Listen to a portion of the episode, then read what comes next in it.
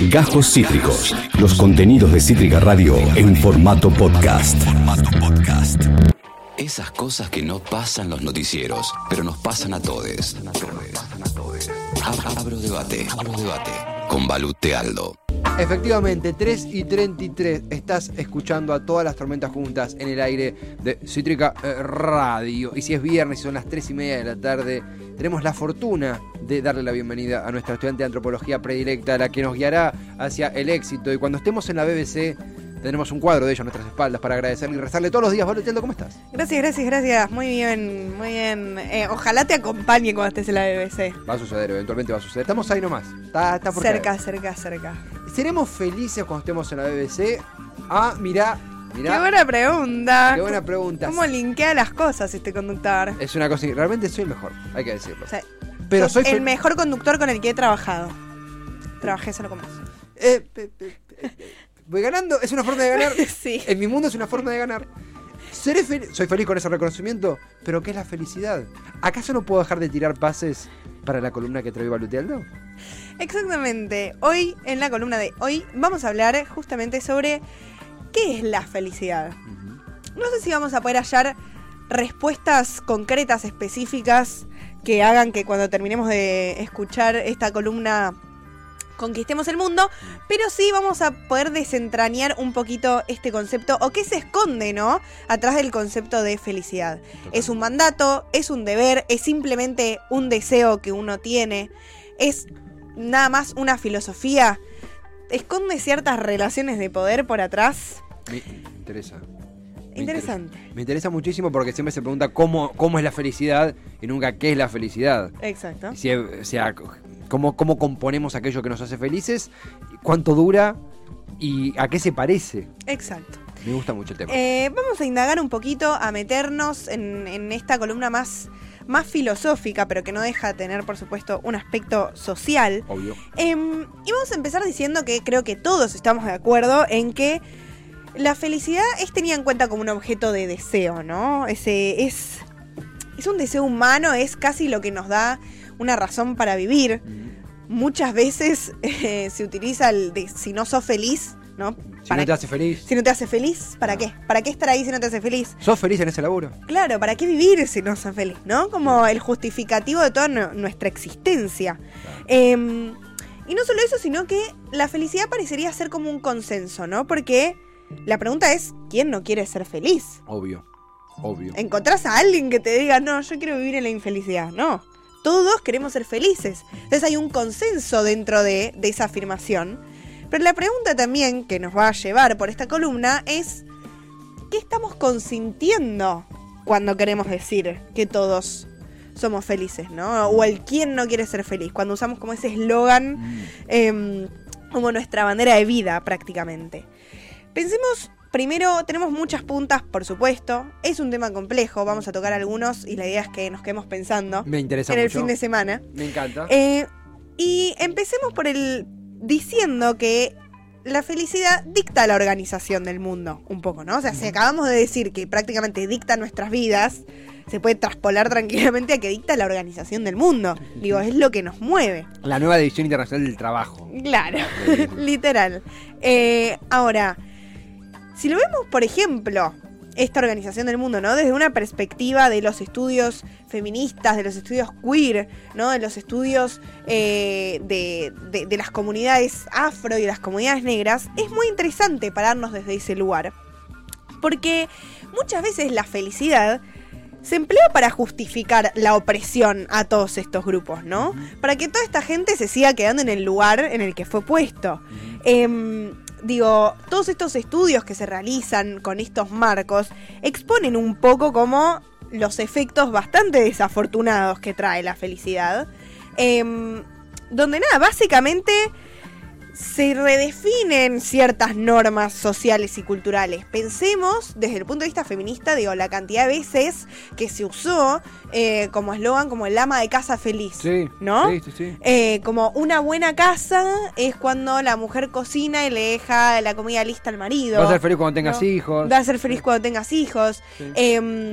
Digo, desde, desde el lado de eh, las comunidades afro, las comunidades racializadas, digo, todo, todo, todo, esa, todo, todo ese sector social que siempre fue marginalizado y básicamente vivió eh, para sostener como la felicidad de los otros, ¿no? Obvio. Como eh, el empleado feliz, cómo mantener feliz a tu empleado, básicamente.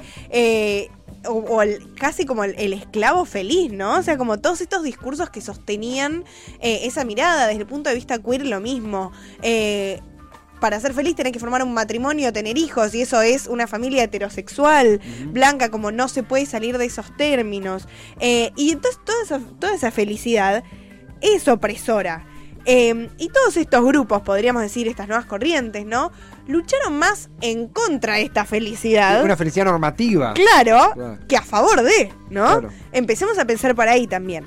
Em, entonces, pensemos un poco que esta, esta felicidad que, que parece ser como que tiene solo un sentido, porque si todas estas, si, to- si todas estas comunidades, digo, los feminismos, eh, las comunidades afro-racializadas, el feminismo queer, luchó como en contra de esta felicidad que era como bastante impuesta, también podemos pensar que se formó, como todo este mundo, justamente se formó alrededor de un deseo aparentemente universalizado, ¿no? Como si fuera el mismo para absolutamente todos.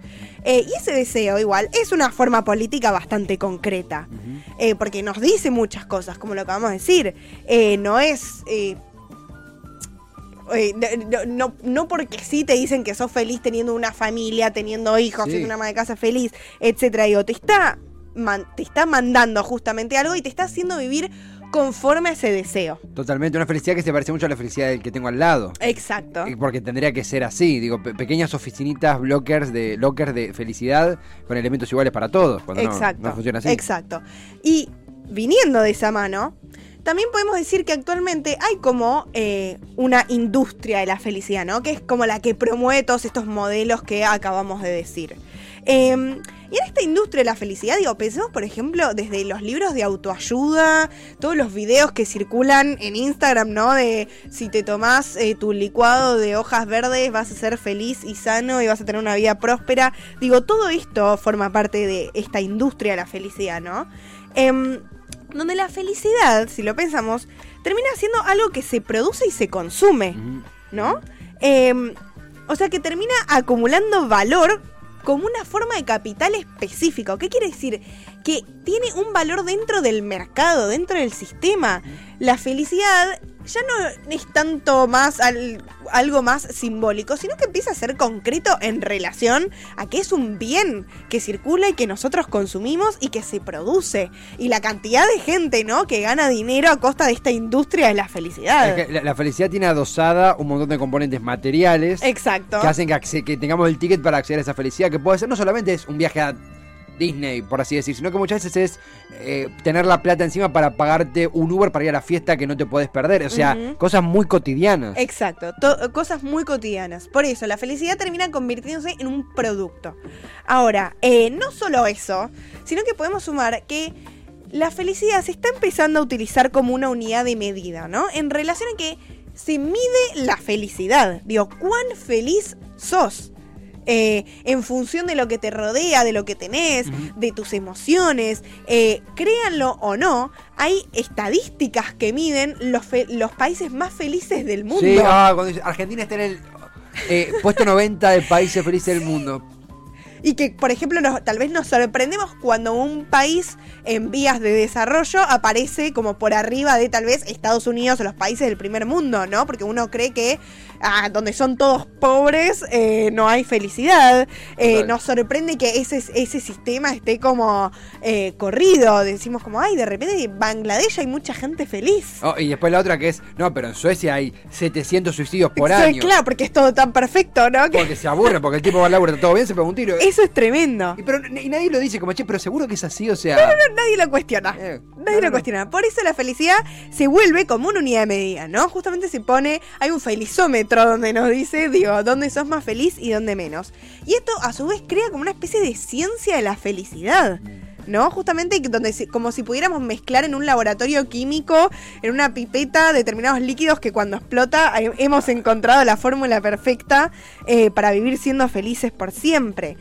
y no solo eso, sino que esto parte también de una premisa, digo, donde las emociones parecerían ser siempre transparentes, ¿no? Eh, y siempre que decimos que cuando verbalizamos que somos felices quiere decir que verdaderamente lo somos, parecería ser algo estático, ¿no? Como si no fluctuara, digo, como si no puede ser estar feliz efectivamente en un momento y tal vez al día siguiente te pasa algo que eso te retrotrae a otro lugar. A- Alguien que vos conocés, que, que es eh, Tomás Rebord, habla en su en Maga muchas veces de naturalizar, decir, tengo un día de mierda, pero yo te digo, ¿vos todo bien? Sí, todo bien. Y yo te pregunto, ah, todo bien, ¿por qué? ¿Qué te pasa? ¿Todo bien? Mm. Yo te digo, no, tengo un día, un día, un día de mierda. Vos, y "Uh, sí que yo te pregunte por qué. ¿Qué te pasó? Y- Claro. y, lo que dice Rebord es, naturalicemos que la gente diga, estoy teniendo un día de mierda. Y a veces, no, no necesariamente profundizar, no porque estamos forros, sino porque hay gente que porque es una verdad, Sí. pero no se acepta No, eso.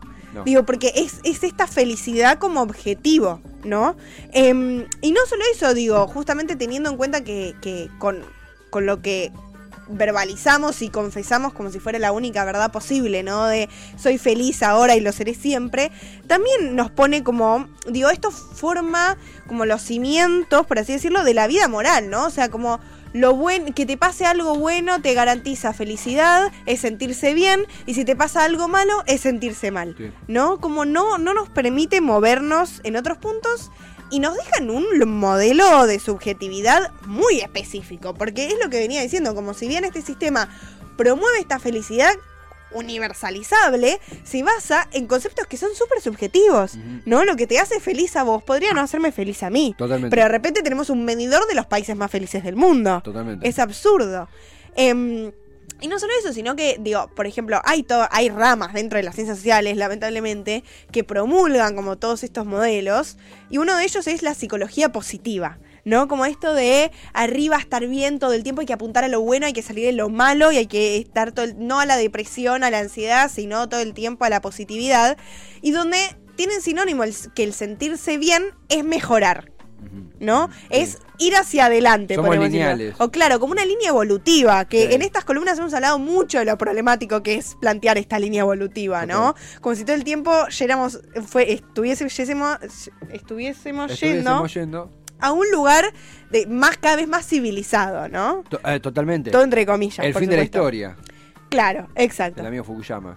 que, que está podrido que le digan. Él dice: Yo no pongo el fin de la historia, yo critiqué el fin de la historia. Vos sos el del fin de la historia. Es muy gracioso. Sí. Chistes sociales. Em, justamente en- entonces en este sentirse bien, el ser felices, etcétera, etcétera, eh, se involucra también que el debemos ser felices no solo para uno mismo, sino para los demás, Claro. ¿no? Porque garantizamos de esta manera la, la felicidad de los demás. Total. Eh, y esto hace que la felicidad termine siendo una responsabilidad.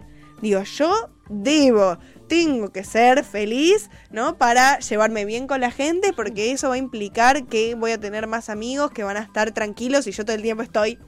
Para no generar Así. un mal ambiente en la oficina. Exacto. No, ven- no, tengo que estar bien. O ponen un programa de radio, no, tengo que ir a la radio, tengo que estar bien porque son tres horas. Y a veces uno tiene que negociar mucho con uno mismo. Y a veces uno tiene que elegir si transparentar algunas cosas. Cuando tiene un día de mierda, Exacto. una cosa es, voy a estar tres horas contando mi día de mierda, que por ahí hay una cuestión de organizativa, pero si una cuestión de decir, pará, me pasa esto, ¿cómo lo administro? No, normalmente la real no dice, no, no. No, Tragá saliva tenés y que seguí. ser feliz. No Sí. se acepta el sufrimiento. Total. Ahora, esta responsabilidad no es solo individual, justamente, sino que termina siendo, o sea, termina transformándose o termina siendo utilizada justamente como un instrumento, ¿no? Ya no es eh, un, o sea, termina siendo un medio para un fin y no un fin en sí mismo. ¿Qué quiero decir con esto? Usamos la felicidad, ¿no? Como instrumento para llegar a algún, lu- a algún lugar que a veces ni siquiera sabemos a qué lugar queremos llegar, sino que tenemos que llegar porque, y no simplemente el mero hecho de aceptar eh, ese estado como una felicidad, ¿no? A eso se refiere con un fin en sí mismo. Eh, sino que todo el tiempo lo estamos utilizando como una herramienta, ¿no? Tengo que tener una casa, me tengo que ir de viaje, me tengo que ir de vacaciones, me tengo que- O sea, es, termina siendo justamente un peso y un deber. Es un mandato, básicamente, antes que un deseo, eh, un fin en sí mismo, ¿no? El mero hecho de ser feliz. Em, ahora, dentro de toda esta estadística que se mide, que es absurda, miren lo absurda que es, que eh, sale como indicador, ¿no? Eh, uno de los indicadores más, altos de felicidad es el matrimonio. Totalmente, no tengo ninguna duda. Anda a chequear. No tengo ninguna duda. Eh, donde te garantizan, ¿no? Básicamente que una persona casada es más feliz que una soltera. O donde si te casás, seguramente seas más feliz que estando soltero, ¿no? Donde también ahí hay como una confluencia entre la medición y la predicción Sí. bastante complicadita, porque sabemos que no es garantía de nada. O sea, es más común que un matrimonio no funcione, ¿no? Digo, ¿quién, quién te garantiza que porque te casabas a ser más feliz? ¿Qué significa eso? No, pero más absolutamente, y esto de porque cumplís con un estándar de, de vida, no entiende. Yo no creo que la gente que se casa ¿viste? dice, ah, voy a cumplir con un estándar de vida que hacemos no, sino que como nos queremos. Hay amor, por supuesto. Y al mismo tiempo uno puede ser feliz y de momento tener un momento de infelicidad en una pareja sin que sea un, un episodio, no sé, de, de violencia necesariamente, ¿no? Sino un momento donde decís, che, esto- me está haciendo feliz esto, Sí. tengo que plantear algo, esto es lo que quería. Pasa, como Y pasa, ya. como pasa en las parejas no Como casadas. como es la vida misma Sí, también. Que yo quería esto. Eh, pero lo que sucede justamente con, con estos conceptos, ¿no? Es que eh, cuando, cuando se encuentra la felicidad en cierto lugar, como lo puede ser el matrimonio, donde además genera, ¿no? Y, y mantiene, produce y reproduce un status quo, em, se lo constituye como un buen lugar. O sea, cuando se encuentra, claro. ¿no? Que el matrimonio hay felicidad en algunos y nos ayuda a justamente reproducir este status quo, ah, listo, lo colocamos como eh, un buen lugar. El matrimonio es un buen lugar, ¿no? Adquiere esa característica de felicidad. Claro. O sea, claro. porque se halla la felicidad ahí, ese lugar adquiere esa característica directamente. Cuando claramente, digo, se debería problematizar muchísimo más. Eh, y no solo eso, sino que a- a- eh, de la mano de todo esto, la, la felicidad la tenemos que terminar promocionando todos, ¿no? Es un deber básicamente promocionar esta felicidad. ¿Qué es lo que decís vos? Que cuando uno dice, no, tuve un día de mierda, uh, ¿por qué no? Porque me fue mal en la facultad. Bueno, no pasa nada. eh, después eh, te sentás a estudiar y lo preparás y vas a ver que te- no, me, mm, eh, al final no me van a aumentar el sueldo en el laburo. Bueno, no pasa nada, no pasa nada porque vos ahorrás un poquito y después como el promocionar, ¿no? Todo el tiempo esta felicidad, esto el no de- poder quedarse en ese lugar de, de no felicidad. Total, esto de- pero ¿por qué estás triste si tenés todas estas cosas? Ay, esa es la típica, qué mal que me pones. Pero si te fuiste de vacaciones, ¿por qué estás triste? Lo cual, y, no- y- y- y el siguiente paso es, ¿pero qué? ¿Pero sos malagradecido? Vos decís, Claro. No tiene nada que ver. por- no, no es que yo, fue un viaje, mira, fue un viaje hermoso. eh, vine acá y me agarró un, un bajón. Puede, puede haber una infinidad de causas. Eh, ha pas- vos sabés que hay, hay casos emblemáticos, por- no, no, no quiero desviarme, pero eh, Mirko Sari, que era un jugador de San Lorenzo, eh, muy jovencito, se suicidó. Y Ruggeri, 20 años después, el técnico de él en ese momento, un hoy panelista de deportivo, decía, ah, pateando en la cara a la salud mental, decía, yo no entiendo, tenía todas las minas, textual, tenía todas las minas, tenía auto, tenía, jugaba bien a la pelota, Claro, no. y se mató. Vos decís, no entendiste nada en 20 años, no se te acercó No. y decís, che, mirá que hay cosas que van por fuera de lo material, ¿eh? Bueno, es víctima de todo este sistema, Sí, justamente. Sí, sí. Eh, donde eso, terminamos promocionando la felicidad como, mm, como un eslogan eh, marketinero, Sí, ¿no? sí. Y la felicidad termina siendo justamente como casi una adquisición de capital. Mm. O sea, es adquirir ese producto como si te fueras a comprar una campera, te compras la felicidad también. Es terrible. Em, y no solo eso, que, sino que también en el presente, digo, sobre todo actualmente, esta demanda de felicidad vuelve mucho como a... Hay un retorno como a, a los ideales sociales. Mm. ¿no? Digo, todo esto que estamos como. que hay un meme que a mí me gusta mucho, digo, se jode cuando respondemos como Dios, patria y familia, ¿no? sí, sí, sí. Eh, a la actualidad, que, ay, ¿qué es esto? Las comunidades todas nuevas, la poliamor, Dios, patria y familia, ¿no? Bueno, pero hay como Siguen un rompiendo las retroceso. pelotas con la ideología de género. Bueno, claro, ahí tenemos a la Bibi. La Eh, comunidad LGTBX más 1, 5 por 4, no sé cuánto. No, la concha de pero- mi madre. Cinco por cuatro. Eh, justamente, eh, y está este retorno a ideales sociales como bastante más em, conservadores y también muy Sí, rompa las pelotas. inocentes, Sí, ¿no? En sí. cierto sentido. Em, y no solo eso, sino que eh, el retorno a estos ideales sociales pone un lugar en la que, como si la crisis, ¿no? De, de no encontrar esta felicidad, no estuviera, o sea, como si la culpa de esta crisis, de no encontrar esta felicidad, no estuviera en el fracaso de esos ideales, sino en nuestra culpa por no poder alcanzarlos. O sea, la culpa no es del sistema, Sí, sí, sí. sino de nosotros por no poder alcanzar esos ideales. Que es básicamente eh, lo que dijo eh, Ruggeri, dijiste recién, ¿no? Que para él la culpa no estaba en el sistema donde los pibes que juegan al fútbol tienen una presión tremenda, Sí. ¿no? Eh, si no te venden a un buen club y dejas de jugar a los 22 años, no haces nada, a los 33 básicamente. años sos, sos un casi jugador. Exacto, te jubilás al jovencísimo, digo, tienen una vida realmente muy difícil y es todo un sistema que los lleva a eh, quedarse en ese lugar. Pero para este tipo, para Roger, y la culpa no está en el sistema, sino en el pibe, que no supo apreciar todas las minas, toda la guita, lo bien que le estaba yendo en su carrera. Que no supo comprarse otro auto para estar bien. Claro, o sea, sí. es terrible, es terrible, eh, porque nos hace corrernos del eje también, todo el tiempo. Em, ahora, justamente lo que hace esto, eh, el modelo de la felicidad y el deber de la felicidad, efectiviza normas ideales sociales, ¿no? Lo justifica todo el tiempo, eso es terrible, lo justifica todo el tiempo. Entonces, como lo justifica, digo, si, si ciertas formas de, mi, de vida promueven felicidad, ¿no? O sea, Sí. casarse, tener hijos, formar una familia, tener un buen trabajo, irse de viaje, entonces hay que promover esos modos de vida. Claro. Ahora, si nos ponemos a pensar, ¿cuál es ese ser, no? Eh, que todo el tiempo es feliz, digo, pensemos en las publicidades. Para mí las publicidades es buenísimo, tipo, cómo nos hacen em, dibujar todo esto que estoy diciendo, ¿no? Las publicidades siempre aparece como el mismo tipo de gente, por suerte ahora está cambiando un poquito, pero siempre aparece el mismo tipo de gente, ¿no? Y nos damos cuenta que, digo, ese ser de la felicidad, el que representa todo eso que nosotros buscamos, es bastante burgués. O sea, Sí, tiene que sí. ver con una cuestión de clase, ¿no? O sea, digo, el chuco de toda la cuestión es, está ahí, es que termina siendo bastante eh, clasista la situación, ¿no? O sea, esta venta marketinera, justamente, si la felicidad está dentro de todo este sistema, de este mercado, termina siendo una. terminamos adquiriendo ese capital de la felicidad, lógicamente va a estar íntimamente relacionado, ¿no? Con cómo se construye nuestra sociedad, con que algunos tienen más y otros tienen menos. ¿Con qué estereotipo nos formamos? ¿Con qué estereotipo nos formamos? Sí, Exacto. sí. Total. hay, hay un horror bastante de clase, ¿no? Ante la idea de que la felicidad se volvió de muy fácil acceso. Mm. Digo, y justo cuando hoy preparaba la columna, me puse a pensar eh, un ejemplo de esto, porque se me vino muy rápido a la cabeza, que es, em, digo, con la cantidad, por suerte, de ayuda social del Estado hacia los sectores más populares, muchos de estos sectores populares eh, pudieron empezar, ¿no?, a ocupar espacios que antes no podían ocupar. Sí. Eh, tal vez empezaron a irse de vacaciones a lugares donde antes no se podía, ¿no? Por, porque efectivamente, em, digo, por, por promover una adquisición... Sí, diversificar el Eh, consumo. claro, sí, sí. Y la cantidad, ¿no? De eh, quejas que hubo de parte de las clases más conservadoras y de las clases más altas, cuando de repente tal vez se encontraban a su empleada doméstica veraneando en el mismo lugar que ellos. Sí, sí, sí. ¿Qué es eso? Felicidad accesible para unos pocos. Exacto, Sí, exacto. Entonces este modelo también construye una felicidad accesible para quién. ¿Quién es merecedor de esa felicidad? ¿Lo es todo el mundo? ¿Lo somos todos por igual? Claramente no.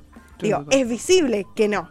Em, entonces esto también es eso, sigue reproduciendo distinciones morales y sociales, Total, ¿no? total, Eh, entonces es básicamente una forma de organización del mundo. No quiere decir que no sea una filosofía que nosotros podamos tener de vida, pero cuestionarnos eh, todo esto nos sirve para desentrañar también un poco eh, lo que se nos está vendiendo. Total, absolutamente. De- Ah, desde un punto de vista simbólico como desde un punto de vista material. Absolutamente, absolutamente. Hay una, hay una, es una persona que, no, no es que me cae mal, es muy mainstream y, termina como, no quiero desdibujar, pero hay una charla TED de, de Sebastián De Caro, que no, no, no lo consumo tanto últimamente, pero habla de cómo robar el mundo y mete conceptos de literatura, de ficción muy piolas, pero habla de un, un felizódromo que no podría decir como un tipo navegando un yate es eh, en, en el, no sé, en el Mediterráneo, es más o menos feliz que un amigo de él que todos los fines de semana se compra un pilón de cómics y va por la calle todo sonriente yendo apurado a la casa a leerlos. Digo, tiro eso como un apéndice Sí, sí, de esto es muy linda esa imagen igual. de repensar aquello, aquello que... ¿A dónde accedemos con la llave de la felicidad? ¿Qué cerrajero abre Sí. la llave de la felicidad? Sí. Eh, y estoy con las metáforas inmobiliarias, ¿te das cuenta? No, pero sobre todo, ¿qué es eso que compone la felicidad? Y no solamente qué es, sino cómo es. sino cómo es, quiénes pueden acceder a ella. Claro. Digo, eso me parece muy fundamental también, como em, poder problematizar todo esto em, que se divulga eh, tan fácilmente. ¿No? Digo, ¿quiénes, eh, ¿quiénes son estos modelos de felicidad? Digo, lo que decíamos al comienzo también, todas las corrientes eh, feministas, ¿no? Eh, afro, negras, eh, queer, que vivieron cuestionando estos modelos. Total. Porque efectivamente ellos no eran sujetos válidos Total. para esta felicidad. Totalmente. ¿No? Porque todo el tiempo los corrían de ese lugar porque no eran merecedores de. Entonces también está bueno pensarlo desde ese lugar, como no se puede universalizar este sentimiento. Y también darnos cuenta del mundo en el que vivimos, como no estamos exentos del sistema que nos encierra, lamentablemente. Total. Lo cual no quiere decir que eh, no podamos hallar nuestros propios lugares de felicidad, pero justamente es algo tan subjetivo, es algo tan personal, que tiene que ver con una construcción propia y con, el, con los otros, por supuesto, también, pero con los otros que, que yo comparto, que yo quiero. Total, Eh, y donde también muchas veces eh, hay que bancarse esa no felicidad, porque la, la felicidad también es la no felicidad, ¿no? Sí. No existiría una cosa sin la otra, digo, acá se pone como el tema de las dos caras de la moneda, em, los valores también, ¿no? Como, ¿por qué algo adquiere más valor que otra cosa? Total. Digo, ¿por qué eso me va a dar más felicidad que otra? Complejizar justamente todas estas bases morales, donde las emociones son mucho más heterogéneas de lo que pensamos también. Totalmente, Eh, sí, sí, y, sí. y poder habitar como todos esos lugares sin eh, machacarnos, donde muchas veces es el mismo sistema el que nos lleva, el que, no, el que nos da, nos, nos vende los remedios de su propia enfermedad, ¿no? Eso es terrible también. Sí, absolutamente. Eh, entonces, me parece recontra interesante poder como problematizar todos estos temas, donde no significa el fin, eh, no sé, del ser feliz, No, sino me obvio. parece que al contrario. Al contrario, total diversificarlo. O sea, hallamos más la salida problematizando todo esto que dando por garantizado y dando por sentado lo que nos quieren vender efectivamente como un producto. Totalmente, Balu, totalmente. En el agro debate de hoy la felicidad y qué tiene la antropología para decir sobre eso. Sí, antropología, revisionismo, una lupa sobre eso. Sí, filosofía también. Filosofía también, me agrada mucho. Gran columna, muy para viernes también. Muy para viernes, sí, quería que, que todos se queden pensando un poquito. Tiempo de contemplación, la verdad, gran, gran, gran columna. Ha tenido de todo. Hemos arrancado eh, con, con Sex and the City arriba y de golpe la columna Es verdad, para distender aquello que, aquellas historias que nos contaron y que nos formaron. exacto. Acabas de escuchar Cajos Cítricos. Encontrá los contenidos de Cítrica Radio en formato podcast en Spotify, YouTube o en nuestra página web.